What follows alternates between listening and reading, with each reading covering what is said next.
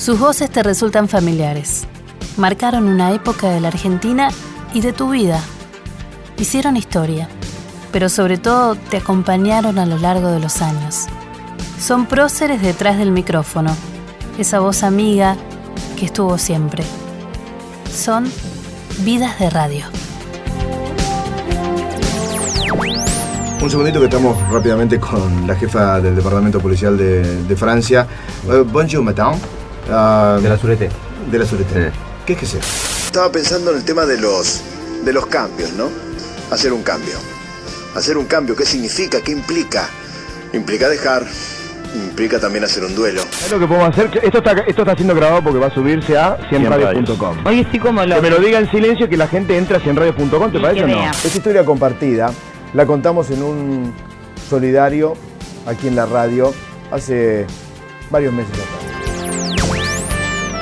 ¿Cómo va a todos? Buen jueves y bienvenidos a otra edición, otro programa de Vidas de Radio, en donde homenajeamos, recorremos la trayectoria de gente, de referentes de la radiofonía argentina, gente que queremos mucho generalmente, porque la venimos escuchando, porque es gente entrañable, porque la radio convierte a, a aquellos que están del otro lado en personas entrañables, que nos acompañan, que muchas veces nos guían, nos dicen una palabra de aliento, porque eso es la radio. Hoy estamos con Lape, saben todos quién es Lape, ¿no? Sergio Horacio Lapehue, gracias por No, venir. Muchas gracias, Ana, por invitarme. Realmente. Y además que para es extraño que a uno lo consideren este, como un referente de la radio, ¿no? Yo amo la radio. De chico escuchaba a Héctor Larrea, este, que fue un poco el responsable que yo esté aquí, ¿no? Eso te quería preguntar. Tu primer contacto con la radio, escuchabas la radio, vos sos de Banfield. ¿no? Eh, ¿Y cómo es que, cuál es tu primer recuerdo de haber escuchado la radio, de seguir y decir, esto está bueno? Eh, la escuchaba por. Nos despertábamos todos tempranos para ir al cole y mis viejos, mi papá y mi mamá, escuchaban a la REA. Rapidísimo. En la mañana, na, na, na, na, na, na, na, na, na, na, pa, pa, para, para, que era impresionante. Y también a veces escuchaban a Bernardo Neusta, que estaba como empezando a leer, hacía radio leyéndote los diarios, ¿te acordás? Que era Sí, rarísimo. No había punto com. Claro, no había punto com, los diarios no estaban en todos lados. Entonces vos. Y, y- y Julio Lagos. Me acuerdo que Julio Lagos también estaba en ese momento. Y, y ese fue mi despertar de la radio. Y después escuchar los partidos de fútbol los domingos, ¿no? Y los sábados. Antes no nos, no- no- nos transmitían todos por la tele.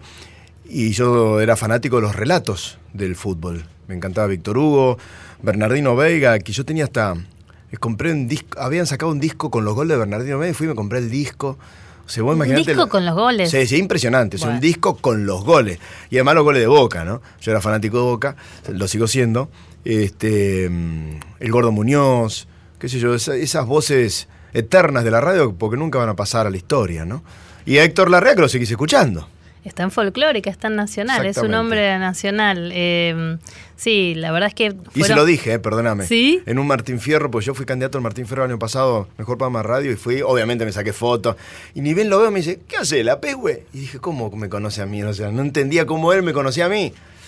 Y si te veo siempre, me dice. Claro, uno no se da cuenta del lugar que está ocupando, ¿no? Claro, porque también hoy la omnipresencia de la televisión, sobre todo lo que haces vos, de estar tantas horas al aire, Sí. es un programa semanal, también se vuelve eh, un poco cotidiano y un poco radio, porque la radio es eso, ¿no? Esto que podés dejar sin verte tanto, Claro. ¿no? Y te va haciendo compañía, te va informando, vos, mucha gente te llama y te dice, estás, vos haces radio todos los días, estoy estudiando y los estoy escuchando, ¿no? Vos sabés que cuando yo empiezo a tener un poco más de trascendencia, si bien siempre hice radio, en la televisión era movilero y me dan la oportunidad de conducir un horario muy malo, que era la madrugada casi, no tenía rating y, y teníamos unas cámaras y yo empecé a hacer radio en tele. Empecé a hablar como, como estoy hablando ahora, con la diferencia de que mostrábamos una imagen. Y desde la tele debo reconocer, me decían, no, eso no, esto es televisión, no hagas radio. Y bueno, fue lo que me, que me marcó, porque a partir de eso el rating empezó a subir, la gente se empezó a sentir acompañada y la tele la comenzó a tomar como compañía.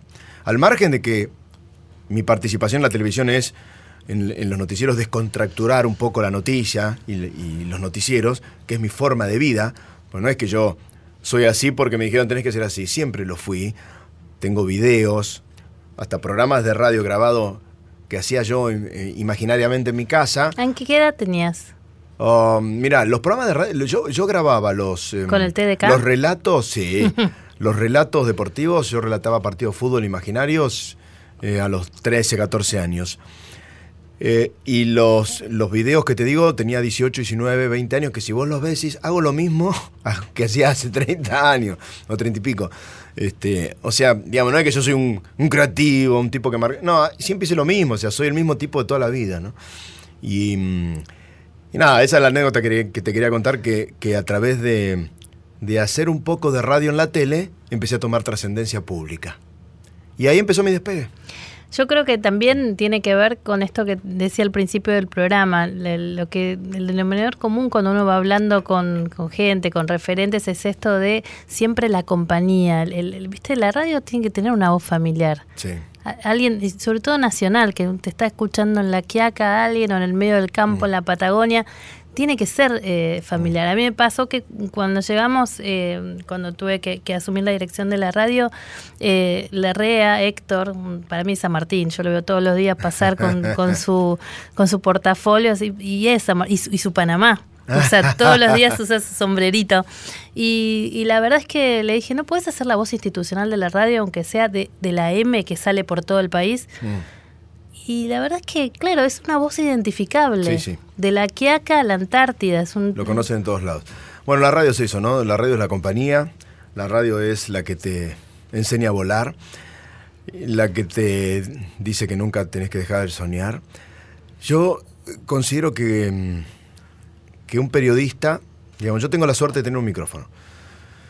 No, no todos tienen la suerte de tener un micrófono. Entonces yo digo, un periodista tiene que informar, está bien, yo considero, Ana, que uno tiene que entretener a la gente que está del otro lado y que tenemos que aprovechar el micrófono para empezar a generar ayuda solidaria. Y eso lo empecé a hacer hace muchos años en las radios. En la tele he hecho mucha solidaridad con el Prende y Apaga y después, bueno, he propuesto muchos programas solidarios que no tuvieron, eh, digamos, posibilidades de, de salir a la luz, pero siempre aprovecharon que sea un minuto, dos minutos, lo que sea, para hacer eh, ejercicio de la solidaridad, para dejar de mirarnos tanto nuestro propio ombligo y mirar a ver qué necesita el del lado. Y aprovecho esto en la 100 y voy a decir, pero la 100 va primera, la más escuchada, no importa. A mí me dan dos, dos minutos y ahí aprovecho el tiempo para, para marcar la diferencia. Lo mismo lo hago en la tele. Y vos me decís, no, pero el rating baja. No está bajando el rating.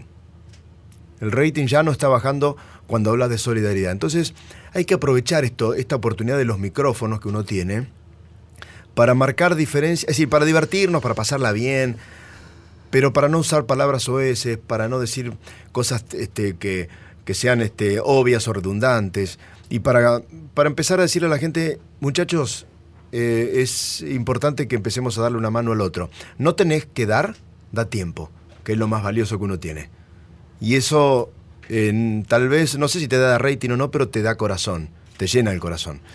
Yo creo que hay que marcar la diferencia en eso. Sí, de donde uno te escucha, estamos hablando con Sergio Lapehue, con Lape, donde uno te escucha siempre marcas esto y tenés este tono, ¿no? Mm. Este tono siempre con el acento puesto en el otro. Mm. no sé qué estás haciendo, te estoy escuchando. Ah, sí, sí. ¿Y eso de, dónde viene? Siempre me puse a pensar quién está del otro lado. Eh, cuando tenía 18 años, o menos, menos, perdón, 14, 13 empieza la televisión color o 15, un poquito más, no me acuerdo ahora bien, yo dije, bueno, ¿cómo va a ser el futuro de la televisión? ¿Qué va a venir la televisión con olor? Pensé, viste, en ese momento era pibe, ¿no? Y empecé a estudiar ciencias económicas porque dije, mira el pensamiento mío, ¿no? la gente va a dejar de ver tele. A los cinco, dentro de cinco años va a dejar de ver tele. Ponele, 1985, 1990, no, no. Mira cómo me confundí. Y cuando empiezo a trabajar en televisión, empiezo a pensar quién está del otro lado. ¿Quién ve? ¿Qué hora es? ¿La una? ¿Qué hago yo a la una? Almuerzo. Entonces le hablo a la gente que está comiendo. Cuando estaba en Tene Central, empecé a preguntar, bueno, a ver, em, me imagino que estarás preparando la milanesa, ¿no? ¿Qué estás comiendo? Y ahí la gente empezó a explotar en mensajes, pero no porque no tenían mi mail, tenían el mail del canal, no era el mío, era mensaje arroba TN. Y me dice, Lape, están llegando mil mails para vos. O sea, solo había tirado una pregunta. Y ahí se empezó a ocurrir el tema de las luces y empecé, dije, la gente quiere participar. Entonces ya te preguntaba, si comes milanesa, aprende a pagar. ¿Me entiendes? La gente empezó a responderte con la luz. Parte de la radio también, porque en la radio vos sabés qué está haciendo la gente porque te llama por teléfono. En la tele no. O, bueno, y ahora te escribe en Twitter, te Ahora es todo. escribe en WhatsApp. Ahora es Ahora es realmente de- desde cuando empezaste a hacer tu primer programa No, de radio. cambió de una manera notoria porque antes la comunicación era a través del teléfono y ahora es a través de todo, ¿no? Es más, yo estoy haciendo radio, paralelamente hago eh, redes sociales. ¿Cómo es eso? Y no, por ejemplo, en, en la 100 lo que hacemos radio, termino, voy a un tema musical y me conecto en Facebook en vivo. Entonces ya tengo todo mi grupo de, de amigos, que yo me los llamo amigos virtuales, que nos comunicamos en Facebook y hablamos, nos contamos cosas, que ta- o sea, y ellos tienen una, un diálogo directo con el periodista que está conduciendo el programa. Ahora vengo, ven, bánqueme un ratito, los acompaño con el teléfono y ellos me acompañan a mí a hacer el programa, hablo cinco minutos, vuelvo y sigo hablando con ellos. Esto es la es lo nuevo, ¿no? Es Claro, estar y- pasa muy rápido. Multiplataforma, ¿no? Exacto, y pasa muy rápido con respecto a ver, volvamos. Mm. Vos un día le llevabas papelitos, contanos cómo es, le llevabas papelitos a Bernardo Neustadt. Ah, sí. ¿Cómo- ¿Cómo fue? ¿Cómo se Cuando te ocurrió? empecé. eh, yo estudiaba ciencias económicas, me faltaba cuatro materias para recibirme de contador y otras tantas para recibirme licenciado en economía. Pero siempre había amado la radio. Es más, mis amigos me decían, cuando estudiaba yo eh, materias de, de la carrera, me decían, el APE lo único que haces es leer los diarios, ¿por qué no lees los, libros de, co- de- de contabilidad? Y dije, mm, en ese momento Bernardo Néstor era el más escuchado, yo no había estudiado periodismo. Todos querían estar en el programa. acuerdo Todos que- querían, todos, todos. ¿No? todos Ah, era re el temprano. poder, aparte, todo el poder era impresionante. Y lo esperaba a las 5 menos cuarto, yo sabía que estaba en Radio Argentina en ese momento. ¿Dónde queda? Ra- Radio Argentina en aquel momento quedaba en Tacuarí, Ajá. eh, a unas cuadras del diario Clarín. No me acuerdo la dirección exacta ahora. Tacuarí y Martín García. Ah, Y cerca del Parque Lesama. Claro, claro. Me bajaba con. Iba, usaba el, el Roca, yo vivía en Banfield, en el mismo lugar ahora, en el mismo lugar a la vuelta, donde vivo ahora. Tomaba el tren. Mi papá no sabía por qué me iba tan temprano. Ah, ¿no le decías a tu familia? No, no, no le decía, porque viste la radio. Es más, cuando yo iba a estudiar periodismo, el mensaje era: ¿te parece? Ah, vos quisiste estudiar en Sí, algún sí, momento sí, a los te- 19 años, 20, cuando terminé la colimba, o antes de la colimba, yo hice un año y medio de colimba, iba a estudiar periodismo y mi viejo, sabiamente, me decía, "Ah, nosotros tenemos un trabajo, tenemos una empresa, ¿por qué no estudias algo relacionado con la economía? Después ya tenés trabajo acá. Pero ya lo tenías adentro. Lo tenía adentro, ¿no? Yo sabía que quería hacer esto.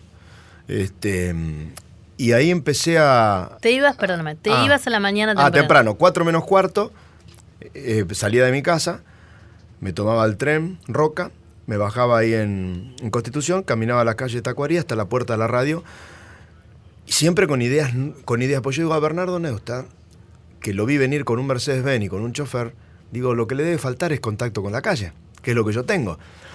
Yo lo esperaba en la puerta de la radio, él se bajaba con un bolso enorme, nunca me olvido, de cuero así grande, con todos los diarios que tenía, y eh, cuando llegaba le entregaba un papel. Mire, Bernardo, eh, ¿cómo le va? Mire, se me ocurrió esto.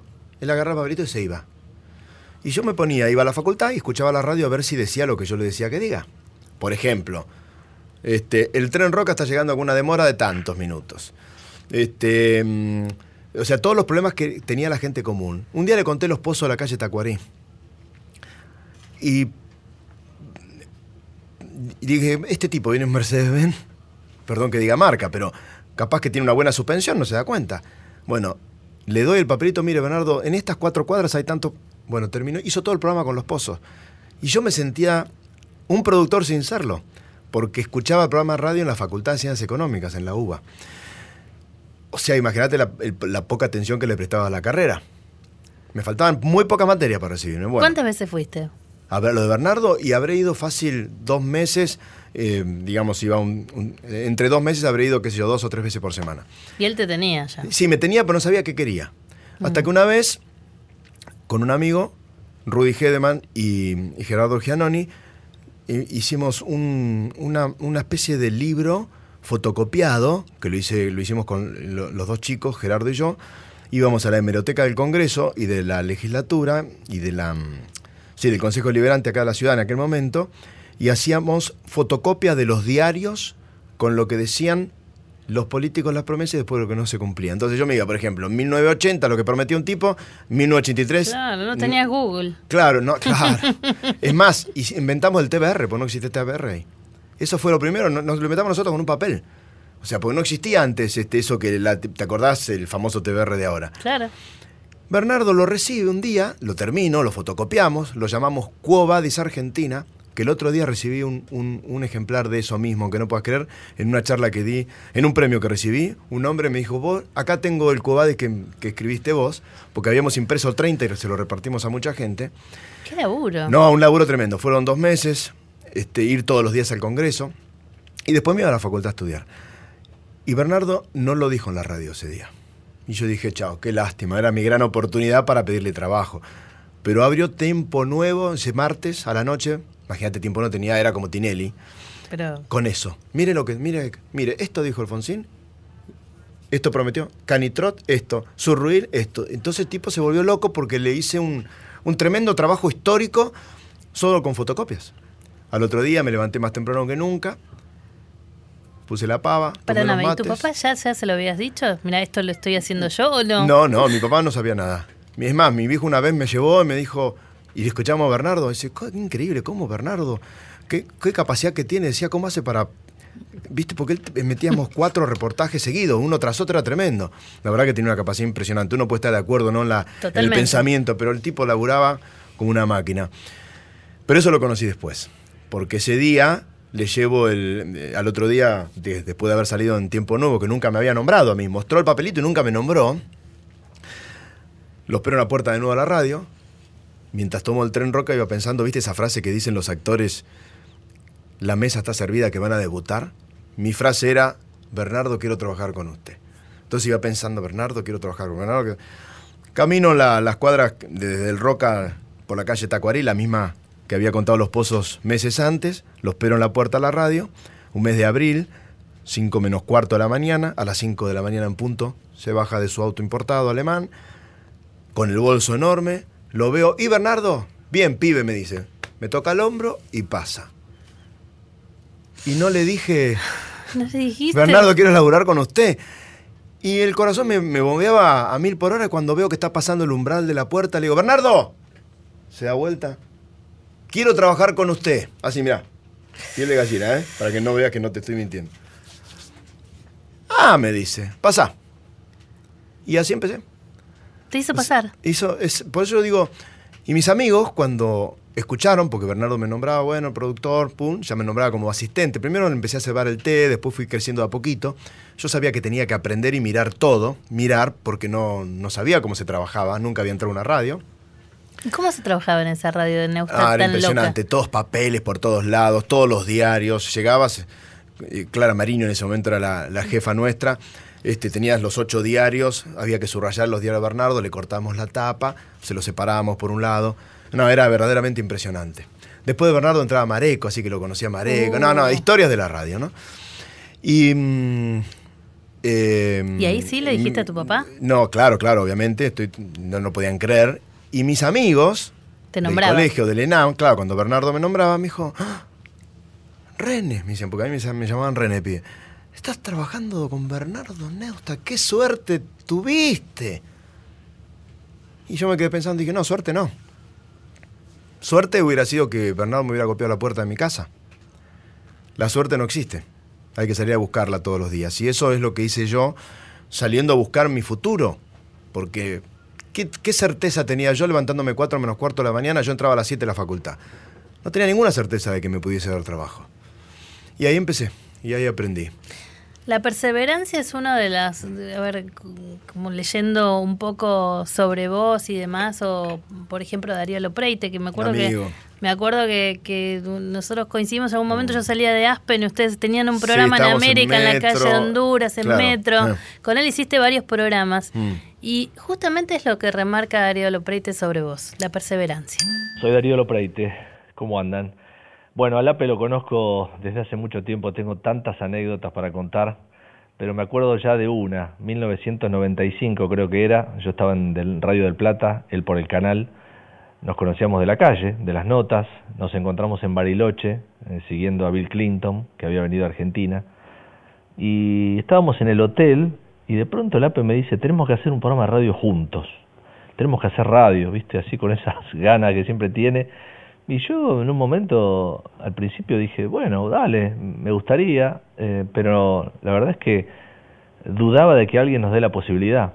Eh, bueno, y al poco tiempo ya estábamos en Horizonte, habíamos ido a hablar con alguien, y de ahí pasamos a, a Del Plata, donde yo ya estaba, después fuimos a Metro, y hicimos Blue, eh, que estuvo muy bueno, abrimos en aquellos años 2004, 2005, Blue, y, y siempre nos divertimos mucho, eh, improvisábamos, eh, después el APE hizo mucho para que yo entrara al canal, eh, y siempre fui viviendo sus etapas en el canal, eh, con, como siempre nos pasa todo, con algunas frustraciones, pero el APE es el tipo más perseverante que conozco y por más que le digan mil veces que no, él va a ir para adelante hasta, hasta que le den la posibilidad, ¿no? Y así está hoy, ¿no?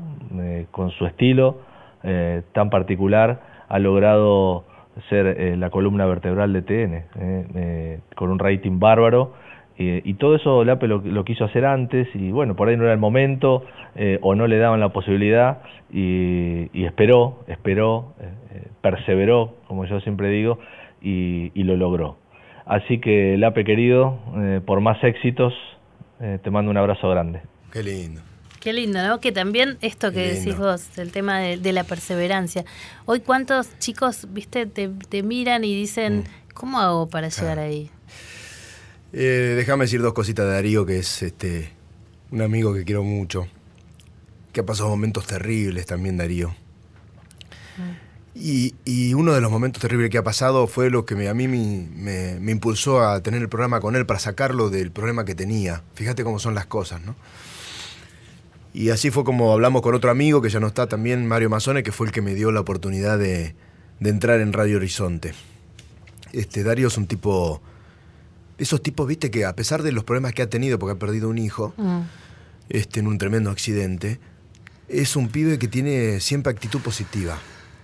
Este, y es esas personas que, que se toman mucho con humor las cosas y, es un, gran ser humano. Porque a mí me parece que, y esto se lo digo yo a mis pibes, perdón la emoción, pero digamos, vos puedes ser exitoso, te puede ir bien en la vida, puedes ganar mucha plata, pero lo más importante es que seas una buena persona y que seas un buen ser humano. Y Darío Loprete lo es. Y ahora no está pasando un buen momento tampoco, y, y yo he hablado con él y traté de mostrarle lo que es mi experiencia en este, en este medio para que no baje los brazos, ¿no?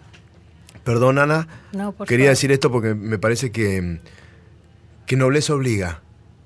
Este, y si me preguntan los pibes, más chicos también, les digo que, que es, es, la, es, es, lo mismo que le dije a Darío, digamos que Mira, hay un, si, si tienes un breve minuto para mí,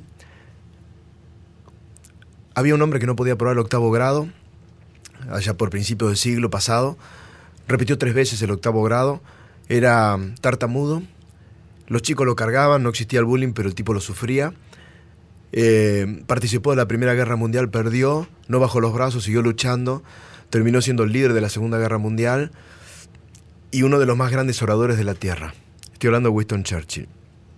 Cuando ya estaban en, las, en los finales de su vida, lo llaman de la Universidad de Oxford para que dé una charla a los catedráticos que se habían recibido en ese momento que iban a ser los futuros líderes del mundo.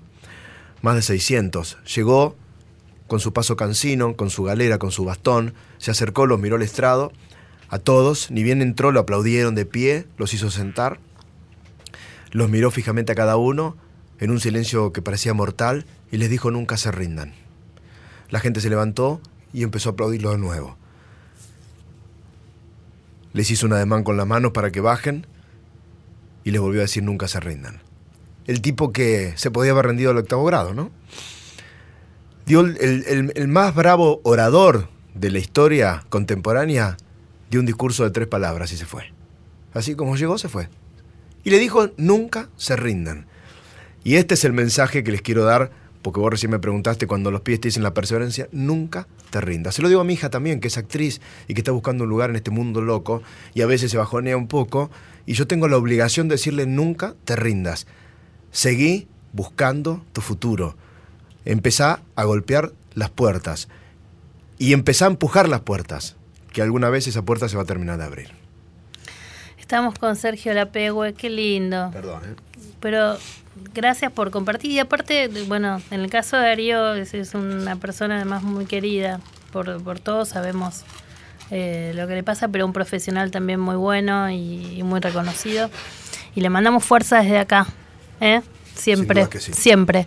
Eh, estamos con Sergio Lapego hablando de la radio, pero también hablando de la vida, porque Lape es así, ¿no? Es como un gurú, ¿no? ¿No parece? El gurú de la radio y de la tele, el gurú de la vida. En un ratito seguimos con más vidas de radio. Hola Ana, hola Lape. Bueno, Lape probablemente ya reconozca el, tonito de voz este. Fui su locutora durante siete años, soy Karin Rodríguez. Trabajamos juntos en la 100 haciendo aterrizar un día agitado, liderando, lo voy a decir con orgullo, el regreso a casa por mucho tiempo. Y bueno, la verdad que hoy ya es, es un amigo íntimo, es un amigo de, que yo adoro con el alma. Laburar con él fue una de las cosas más lindas que me pasó, un tipo generoso, una persona que siempre está eh, atenta a las necesidades del otro. Así que bueno, un abrazo y gracias por dejarme ser parte de ese encuentro que están teniendo Ani y Ana. Te mando un beso grande a vos, otro amiguito grande para vos y bueno, nos vemos pronto. Abrazo. Vidas de Radio, con Ana Gershenson, por Nacional.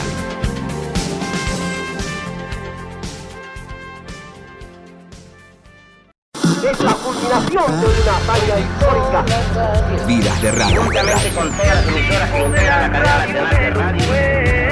En la radio de todos. Tocando la superficie de la luna en ese momento. Vamos, con Daniel Herrero, este tema, mira.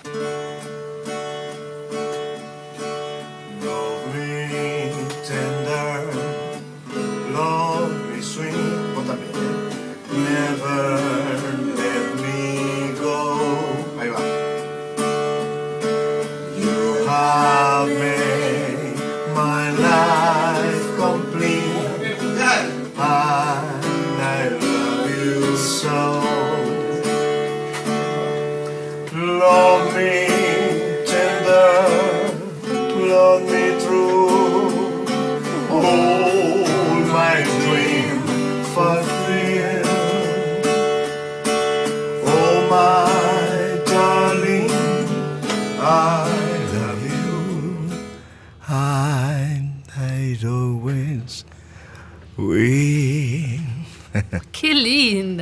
Aplausos acá, todos gracias. escuchan. La música es otra de mis pasiones. Sí, ¿no? Y Sí. Elvis. Y Elvis, mi hijo se llama Elvis, este, y Elvis Presley. Y la música, empecé a formar una banda que hace muchos años teníamos, hace treinta y pico de años, se llama La Peban. Y después de cumplir 50 años cada uno, nuestros amigos de Banfield de toda la vida, dijimos, volvemos a lo que habíamos hecho cuando empezamos, ya formados, ya con nuestra familia, con nu- nuestros trabajos. Y así volvimos hace tres años y estamos tocando y... Mira, el fin de semana fuimos a Villa Fiorito a entregar libros, pues juntamos, aprovecho y hago solidaridad, junto libros y los llevo a las escuelas que no tienen. Este, me, me encanta que los pibes estén vinculados con la tecnología, con internet, pero me encanta que estén vinculados con el papel, ¿no? Totalmente. Quiero volver a en este, en este idilio que tengo, ¿no? Con, con, con- con mi locura. Volver a que los pibes puedan leer un libro, ¿no? Y llevamos con la banda, además de hacer música, de pasarla bien, este, lo que hacemos es eh, solidaridad. Muy bien. ¿Y qué tocan, Elvis? Sí, to- toda la música de 50, este, música propia nuestra también, mía, que yo escribo y, y hago la letra. Y la música, digo, en, en- en los momentos que tengo libre, en la radio y demás, llevo la guitarra y me pongo a tocar y hago, escribo ahí. Me gusta, me, me distiende. Ah, mirá, también sos cantautor entonces. Mm. sí, como un poquito. sí, sí, un poquito, un poquito. Y con respecto a, mm, a lo que era tu comienzo para terminar esta historia, esta película, ¿no? Que tenga este, un comienzo y un final. Bueno, no tiene final, sino que está transcurriendo. Eh, me decías hace un ratito fuera de aire que después de Bernardo Neustadt trabajaste con Daniela Haddad, María Laura Santillán, que era su locutora. Ahí Claro. después Romina Mangel también pasó sirviendo el café, me sí, dijo. Romina, Romina trabajaba, yo era jefe de la producción de Daniela Haddad en ese momento, y Romina trabajó este, como asistente nuestra. Y bueno, Coco Fernández también, que ahora es una estrella, digamos, productor capo del Canal 13, todos. eh, y, y ahí conozco a María Laura, y María Laura Santillán, otra de las personas que yo siempre soy eternamente agradecido, es la que me ha permitido entrar en el mundo de la tele. Yo quería entrar al canal y era muy difícil y también hice lo mismo que con Bernardo, me iba a parar la puerta del canal y no, pero no, tuve, no, tuve, no tuve suerte. Y ella un día me llama me dice, mira, voy a hacer un programa con Nico Repeto. Eh, ¿Querés venir? Obviamente le dije que sí y ahí empecé a trabajar como productor de ella. El programa se llamaba Fax y fue el programa que transformó un poco la locura de la televisión. Nico era un, es un capo y en ese momento vino con ideas muy nuevas este, y ganamos el Martín Ferrodero. Así que estuve dos años ahí y cuando terminé le dije, María Laura, eh, una mano más. Pues yo era el productor de ella. Ya empecé a despuntar el vicio con el micrófono en la tele, porque Nico se divertía con mis locuras, yo iba con la guitarra, hacía locura, entonces me mandaba a la calle a hacer notas de humor y de amor. Y le dije, dame una mano más con, con el chongo, en ese momento le decían a Carlito Elía, que era el, novio de María Laura, con el Después padre de sus hijas. después el padre de sus hijas. Y mm, quiero empezar a trabajar en Telenoche. Y ahí empecé, antes que, que exista Tene, ya estaba ahí produciendo en Telenoche, ¿no? Pasaste, bueno, ya tenías la, experiencia de haber tenido tus programas de radio. en realidad al principio habías hasta comprado un espacio de media hora, ¿no? En Radio América, sí. Muy bien. O sea que siempre quisiste. Sí, sí, la radio. Es más, no la dejé nunca yo la radio. Nunca, nunca. Hace cumplí 31 años el 14 de septiembre. Eh, la radio es una pasión, ¿no? La radio es la forma de, de conectarte, la forma de achicar distancias es el, poder bajar un cambio en algún momento. Nosotros estamos a la tarde en la 100 y yo lo que trato de hacer es acompañarte hasta tu casa, bajando un cambio en la locura del día. Los días son muy intensos últimamente, por eso el programa se llama Atardecer de un día agitado, ¿no? parafraseando un poco a los Beatles. Atardecer de un día agitado, porque siempre es bueno volver. Y a las 5 de la tarde, 48 minutos, con 20 grados de temperatura, yo quiero que sepas, y lo sabes sin duda, ¿no? Que a veces la vida te supera. Y a veces las cosas no salen como vos esperás que las cosas salgan. Y a veces perdés el control. Te enojás, te maldecís pensando que sos vos el del problema. A veces estás seguro que el problema es del otro, ¿eh? el responsable es el otro, que vos tenés la razón. A veces te sentís sapo de otro pozo, ¿no? Ni una cosa ni la otra. Haceme caso, respira. Y la radio es la forma que vos tenés para, para poder expresarte también, porque la gente puede llamar y se puede expresar. Yo digo que el programa lo, hacen, lo hace la gente, ¿no? Em, ya no hay una diferencia, ¿viste? Antes no, el locutor, el... no, somos todos iguales y todos tenemos la misma oportunidad de decir las cosas. Y esa es la forma que yo entiendo lo que es la radio. ¿no? Desde esa época en la que vos eh, visitaste y, entraste a trabajar en la primera, esa imagen de esa radio, uh. ¿no? Donde te pasaba Mareco después cuando, cuando ¿Sabés que cuando entré a Nacional me dio esa sensación? ¿Y cuando entré al baño, me dio esa sensación de Radio América, de la calle Arroyo y 9 de julio. No, no, Arroyo, ahí. Sí, sí, Arroyo creo que era el 9 de julio por ahí esa sensación me dio Nacional, es impresionante, como me traspasé al pasado, me, trasladé al pasado. Y mira, cuando vino Cacho Fontana, eh, se fue al auditorio y decía, y la verdad es que para él les emocionó porque decía, y acá estaba Tony Carrizo con, su, con su tribuna y yo estaba del otro lado. Eh, es muy histórico este, este edificio, han pasado todos por acá. Claro, claro, no, no, y verdaderamente está muy lindo. Lo, lo estuve viendo un poquito. Qué bueno, bueno. Tratamos porque la verdad es que hay que cuidar las cosas que son de todos y, este edificio es, me parece que es de todos en el sentido de que todos los que amamos la radio y tiene tanta historia encima. Mareco pasó por acá, Fernando Peña pasó por acá. Bueno, han pasado. Sí, sí, sí. Está Borges, Bobby, ¿no? Bobby Flores. Bobby está, dirigiendo la Nacional Rock y Borges era columnista. Esas cosas que. No, sí, sí. Y Marilena Walsh también fue columnista. o sea, realmente la radio en su momento, antes de que la tele existiera, tuvo su época de gloria en el sentido de que todos. Yo creo que la radio no muere, no va a morir nunca. la tele va a cambiar, ¿viste? Va cambiando, va cambiando la, la forma de verla. Mis hijos miran tele a través de, la compu, ¿no? del celular. Em, la radio no va a morir nunca. Lo que tengo un poco de temor es que los pibes dejen de escuchar la radio en algún momento. ¿no? O sea, viste que los chicos escuchan mucha música ahora. Este, la radio para, para pibes está muy fuerte. Em, pero la escuchan como, como si fuera una especie de, de rocola, de tocadisco, ¿viste? O sea, no, no escuchan a la persona que está ahí Esa es la única duda que tengo, pero yo in- intento soñar y pensar que la radio no muere nunca, ¿no? Es difícil de imaginar, el, todo va cambiando tan rápido Mm. que es difícil imaginar cómo va a ser. Seguramente más interactiva, de hecho ya lo es, Sí, ¿no? sí, sí, sí. Eh, vos me bromeabas al principio, yo te decía que esto también sale en podcast, Sí. pero el podcast es una manera de llegar, porque es on demand, digamos. Vos, Claro, vos claro, te suscribís, te gusta la radio, estás estudiando Pum. periodismo, estás, eh, querés- bajás esto, sí. te bajás esto. Sí. Mm. ¿Te gusta la REA? Bobby y la REA hacen un programa de música y te lo bajas. Claro, es ¿Te gusta la historia? Felipe Claro. Piña eh, tiene su programa y lo podés bajar. Bueno, nosotros en la 100 tenemos un, un sistema que se llama Match 100. Eso es loquísimo. Es sí. impresionante, o sea que, que vos por computadora o por teléfono, lo que sea, puedes escuchar la radio, la voz mía, por ejemplo, con la música que vos querés. O sea, ya, se- ya elegís la música. O sea, nos vamos adaptando a las nuevas tecnologías de la radio también, obviamente. En el caso de Nacional y lo que vos decías, que a mí me gusta de tu estilo porque cada uno tiene su impronta, es Mm. así, como las personas somos diferentes y bueno, vos decís, es así, es asá, para bien o para mal. El tema del servicio, ¿no? Para la radio, que es servicio? En el caso de Nacional, vos sabés que todavía en tanto al sur como en, en la Patagonia o en el, en el norte se anuncian las cosas, o sea, si perdiste las llaves o Ay, está por llegar el, el, el camión recaudador porque, y el banco va a tener guita, Sí. te lo dicen por Nacional. Los fallecimientos se anuncian por Sí, sí, Nacional. sí, sabía, sí. es ¿no? Y todavía sucede. Eso queda eso, ¿no? Sí, en bárbaro. 2018. O sea, realmente todavía hay una función de los medios y, y- y Y en este caso de la radio- que tiene como más espacio. La tele, vos lo Sí, sabés, ritmo. no tendrías espacio para No, no, anunciar, bueno, se perdieron 50 vacas, Claro, pásenlas claro. a buscar, ¿no? Pero la eh, radio es más relajada, si Sí, la radio es unión.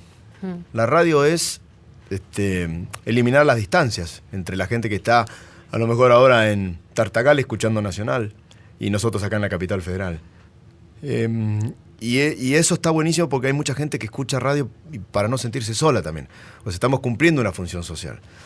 Eh, y, a pesar de que pase el tiempo y que pasen y que, y que haya adelantos tecnológicos, yo creo que, eh, a ver, tenemos que luchar todos para que la radio no muera, ¿no? Yo creo que no va a morir. Yo creo que no, digamos, eh, pueden cambiar los personajes, puede cambiar el estilo, puede cambiar la forma de la comunicación, pero el sistema de comunicación es, este, yo creo que es lo máximo, ¿no? ¿Qué hubiese sido si no hubieses sido conductor? Porque vos cómo te definís a vos mismo, como un qué. Eh, uy, qué buena pregunta. qué buena pregunta. Eh, ¿Cómo me defino? Eh, como em, un... em, ay, qué feo, porque a veces opinar de uno es medio feo, ¿no? Pero mm, como un perseverante, eh, luchador en busca de un, de un destino, ¿no? Eh, un, loco eh, soñador que quiere hacer cumplir sueños. Un em, creativo que se golpeó muchas veces contra la pared, creando un montón de cosas que nunca, nunca sirvieron. Em, y me defino como un tipo feliz, feliz con lo que tengo y no con lo que quiero tener. No es fácil definirme a mí porque estoy- tengo, muchas, te- tengo muchas aristas abiertas. Claro, porque eh, da la sensación de que hay muchas cosas más que quisieras hacer. Sí. Por ejemplo, el creativo. ¿Qué, Sí, sí. qué creaste? que Bueno, pudiste no? ¿Qué, qué te gustaría crear? Digamos, el prenda y apaga está claro que lo creaste. ¿no? Con Palito Ortega, aparte un genio. Un genio, un genio. y- Escribiste un libro También, también. No, es medio feo decirlo, pero a mí se me ocurrió el tema del sistema de cables, por ejemplo. Que ahora ¿Cómo? todos millonarios.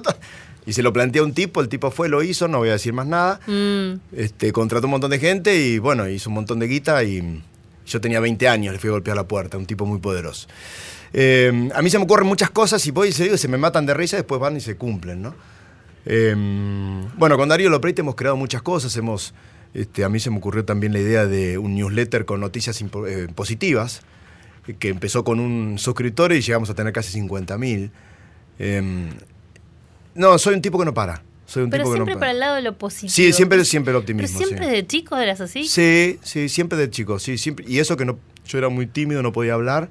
Y, y mis amigos del ENAM de Banfield se van a acordar de esto. Este, me costaba mucho hablar, pero yo quería ser periodista. ¿Y cómo iba a ser periodista si no podía hablar? ¿No te gustaba hablar en público? No, no podía, no podía. No, me encantaba, pero no podía. No podían. Tenían miedo, me temblaban las piernas. Y ¿Y cómo lo superé, y lo superé eh, mirando una serie que hacía en aquel viejo ATC Eh, Osvaldo Terranova, un actor tremendo para mí en aquel momento, yo tenía 13 a 14, 15 años, y me quedaba viéndolo porque los sábados no podía salir a bailar porque me daba vergüenza de enfrentar a una chica, no podía encararla. Entonces me quedaba en casa, mis Ah, viejos... muy tímido. Muy, pero recontra tímido. Que te lo digan mis amigos, seguramente que están escuchando en este momento. Y mm, me encerraba en el baño, miraba la serie que hacía Osvaldo Terranova, el viejo Ucha, Yetator, esas cosas impresionantes. Me acordaba la letra y la memorizaba y me iba, me la iba a decir al baño. Escondido. Entonces me miraba en el espejo y, yo veía que hablaba y que tenía voz. Y, y me fui mentalizando de esa manera hasta que un día mis viejos estaban en la puerta del baño escuchando y yo invitando este, una, una obra que llamaba He visto a Dios. He visto a Dios, he visto a Dios, mamá mía, he visto a Dios. Oh. Y mi- se escucha mi vieja del otro lado. Viejo, le dice mi mamá a mi papá. El nene está en el baño encerrado y dice que vio a Dios. bueno, ahí, ahí, ahí salí de ese ostracismo, ¿no? A los 18, 20 años empecé a hablar. ¿Cuándo fue la primera vez que hablaste en público? ¿Frente a un micrófono o en público? En, en frente a un micrófono el 14 de septiembre de 1987, que debuté en Radio Argentina, en Radio América, pero con todo escrito, tenía todo escrito. O sea, tenía miedo de olvidarme el Lola Buenas noches, lo había escrito a máquina.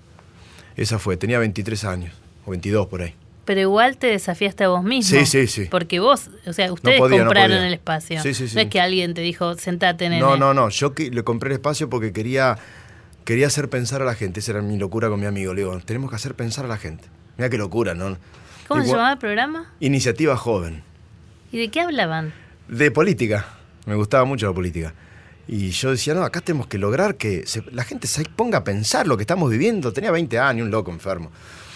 Y, mm, le dije a, Gerardo Giannoni, que era mi, mi compañero en ese momento, le digo, Gerardo, con que uno se vaya pensando, uno se vaya pensando en lo que, en lo que dijimos, yo voy a estar contento y voy a decir tarea cumplida. Y bueno, mirá lo que estoy haciendo ahora, en la tele, la mañana, tratando de que la gente se ponga a pensar en cómo mejorar nuestra, nuestra vida como sociedad. Cómo comportarnos con el tránsito. Cómo cruzar la calle. O sea, yo estoy en, ese, en esa locura.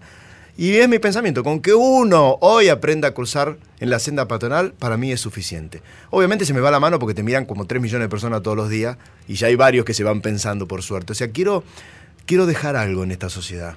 O sea, digamos, mi, desafío cuando éramos chicos, teníamos 18 o 20 años, nos juntábamos con el grupo de amigos. ¿Y vos qué querés ser? Contador. ¿Y vos? Formar una familia. ¿Y vos? Yo quiero ser ingeniero. ¿Y vos? Viajar por el mundo. Y cuando me tocó a mí, yo quiero trascender. Dije, quiero dejar una marca, porque en, en el colegio había pasado absolutamente intrascendente, porque obviamente era muy tímido y no, no hablaba. Y eso es lo único que quería hacer, trascender. Y trascender dejando cosas buenas en la gente, en la sociedad. O sea, no pasar en vano por esta vida. Y si yo puedo dejar que alguien sea un poquito más solidario que el día de ayer, puedo decir tarea cumplida. Eh, que alguien sea más respetuoso eh, con el tránsito que el día de ayer, tarea cumplida. Que alguien se siente y se ponga automáticamente el cinturón para proteger su vida y la de los demás, tarea cumplida. Me quiero ir con eso de la vida. Esta historia compartida la contamos en un solidario aquí en la radio hace varios meses atrás. Es la historia de Camila, una chiquita de 10 años que un día estaba viendo esos videos ahí en YouTube y vio cómo la gente se quejaba de los cortes de pelo, porque no le gustaba, porque tenía rulo, porque no le gustaba, porque era lacio, porque se le había, este, pues lo tenía despeinado. Y en la misma imagen de ese video aparece una nenita eh, sin pelo, viviendo un proceso de una tremenda enfermedad. Y la nenita dice en ese video que a ella le encantaría tener un pelo para poder peinarse. Camila, de apenas 10 años, vio esto, la llamó su mamá y le dijo yo quiero donar pelo. Fíjense ustedes, ¿eh? 10 años. Esta historia compartida la protagoniza Camila, de 10 años. Y a la vez decís, mientras esto tiene que ver con la educación, con lo que dejás, con lo que podés aportar, pero también decís que es entretener. Sí. Porque no querés dejar de entretener, yo te veo todos los días. Sí, con porque me Roxy, sale- Son desopilantes. Con Sí. Sí, que sí. vos decís, y que eso era impensado antes que un conductor de televisión Hace tantas ¿no? locuras. haga tantas Lo que pasa es que me la- con Roxy que está re loca como yo, ese es el Sí, tema. ¿eh? sabemos, sabemos. y que de repente te habla de economía, de un tema serio, de algo Sí. judicial, pero que tengas la posibilidad también de...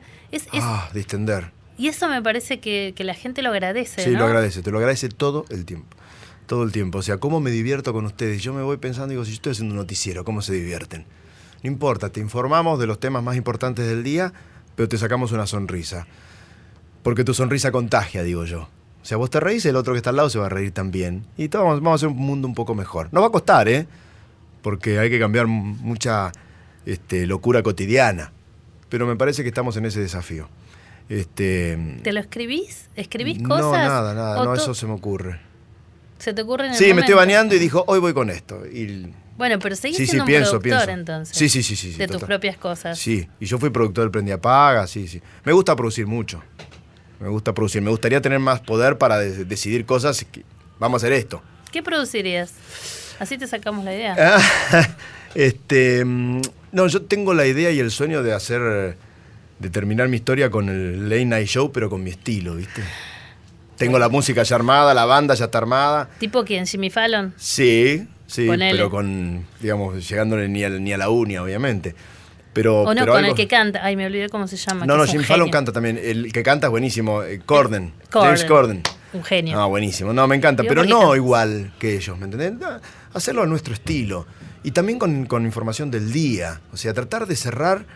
Mi sueño era ese, ¿no? Cerrar el noticiero bien producido, con música, contándote las noticias, pero para que te vayas a dormir con una sonrisa. ¿no? Para mí la sonrisa es como el, el leitmotiv. No es que yo sea todo, el- todo el tiempo un tipo feliz y viva la vida con alegría. O sea, tengo problemas y como todos, ¿no? Familiares y, y propios. Este, pero siempre trato de buscarle. Mi mujer me dice, ¿cómo haces para levantarte a las 4 de la mañana? ¿Cómo bochi, haces? bochi. Sí, le decís bochi. Bochi. Y ir con alegría. Y yo le digo, porque me gusta lo que hago, ¿no? Y porque también tengo que mantener a la familia, o sea, si no lo hago, digamos, tengo pibes. Este. Ella tampoco lo entiende, como, pero siempre he sido así, siempre he sido un propositivo, ¿no? Pero- es más, mi libro se llamó Prende el optimismo.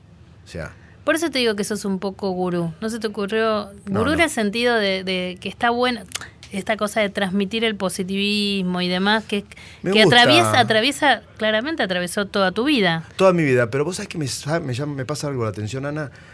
Me pasa algo que es, me llama gente con enfermedad para que yo le mande un mensaje. Me llama gente a la radio para que le hable a tal pibe que tiene cáncer. Y, y no lo vas a poder creer, pero se empiezan a solucionar los problemas.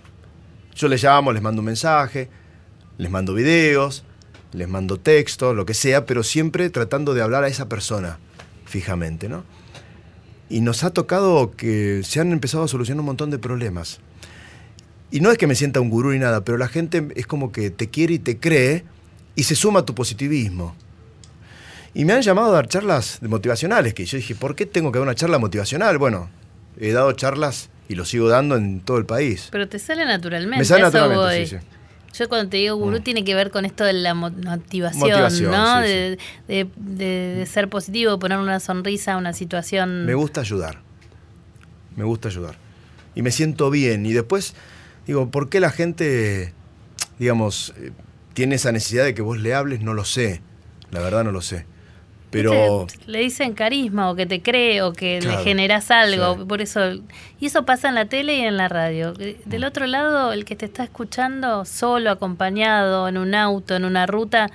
¿Te cree o no te cree? Claro. ¿Le caes bien o no le caes bien? ¿no? Sos su compañía y sos, terminás siendo su amigo, ¿no? Pero aparte, vos fíjate que en este medio de la grieta, donde estamos de un lado y del otro lado, la gente a mí no me trata mal.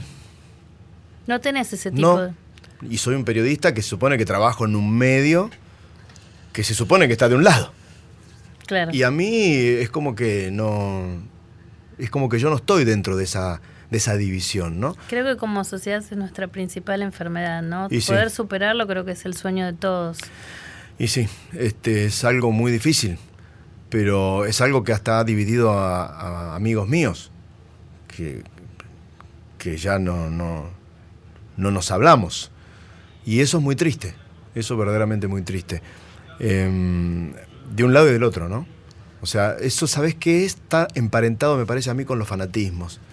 O sea, cuando vos te fanaticás con algo, es como que te cegás y no entendés que el otro puede tener una visión distinta. Y por más que el otro piense en forma diferente, no es un enemigo. Piensa diferente. ¿Cuál es el problema?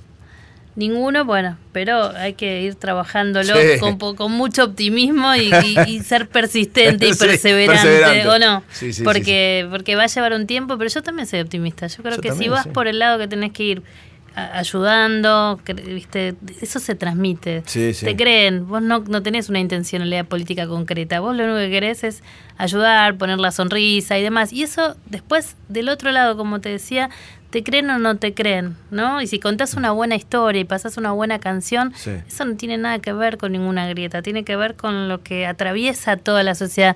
¿Qué sé yo? Pasas un tango de Carlitos Gardel, por decirte algo, Sí, sí. o una canción del Splendid y me contás. Como el programa que te contaba que hacen Bobby y Larrea, que se llevan tangos y yo cuando estaba con tal y con Pichuco vino a tocar, ¿no? Y me parece que esos temas y esas cosas... Mm. eh, Estamos ante un gran todo. desafío. Es Y el- tenemos un estamos- est- Y tenemos nosotros un rol, sin dudas que sí. Eh, y el desafío es eh, tratar de, de no pensar en la mezquindad, ¿no? En de, en de no, de no ser tan chiquitos en nuestro pensamiento. Y considerar que vos podés tener tu idea y yo puedo tener la mía y podemos convivir juntos en una misma mesa. Este, y, y sería bueno que, que no exista la agresión del uno hacia el otro, ¿no? Y eso es lo que ha provocado la grieta, la agresión, ¿no? Porque ellos, digamos, primero no entienden lo que vos les decís este, y después creen que la verdad la tienen solamente ellos. Eh, pero hemos visto que muchas veces ha repetido la mentira muchas veces, ¿no? Y para el común de la gente lamentablemente se, se convierte en verdad. También hay que pensar, decir, sí, sí, la verdad que yo tengo es un producto de la repetición de muchas mentiras. Es una tarea difícil, pero estamos este, en el desafío de poder superar. Sí, los medios obviamente con las redes, con las fake news, to- to- todo, juega un rol. Lo último, Sí, ¿qué es la radio? Vos me dijiste la radio es compañía Mm. y demás. Yo a todos termino preguntándoles, ¿qué es la radio para vos en tu vida? bueno, em, la radio es, es, es empezar a ver mi, mi origen. Porque mi casa es radio, mi abuela es radio. Uf, me voy a emocionar. Este, em, mi familia es radio, el chamamé, la música que escuchamos de pibe. Em, la radio es eh, no olvidar quién sos. Y volver a los orígenes es darnos una idea de que vos puedes llegar a lo máximo en cualquier tarea, en cualquier actividad, pero sin, sin perder tu origen. Vos no sos más por trabajar en la tele o en la radio, a pesar de que muchos te lo hagan creer. Y eso va a ser posible de que vos no lo creas si tenés firmes tus orígenes. Y la radio es mi origen. Yo nací radio. Me encantó.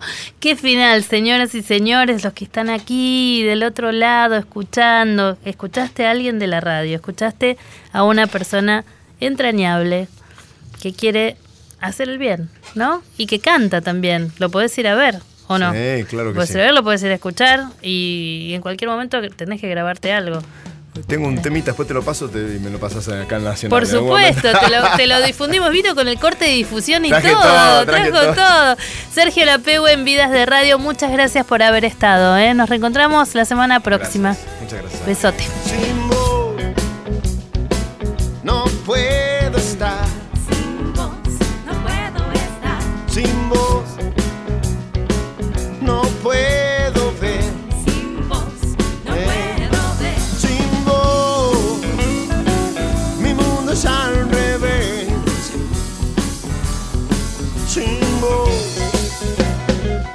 Puedo respirar.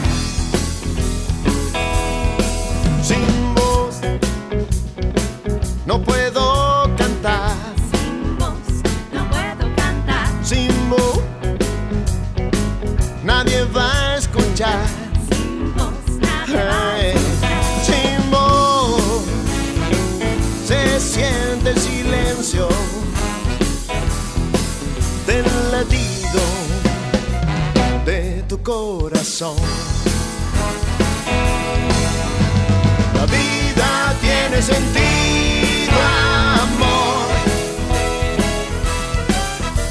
Disfruto cada minuto bajo el sol.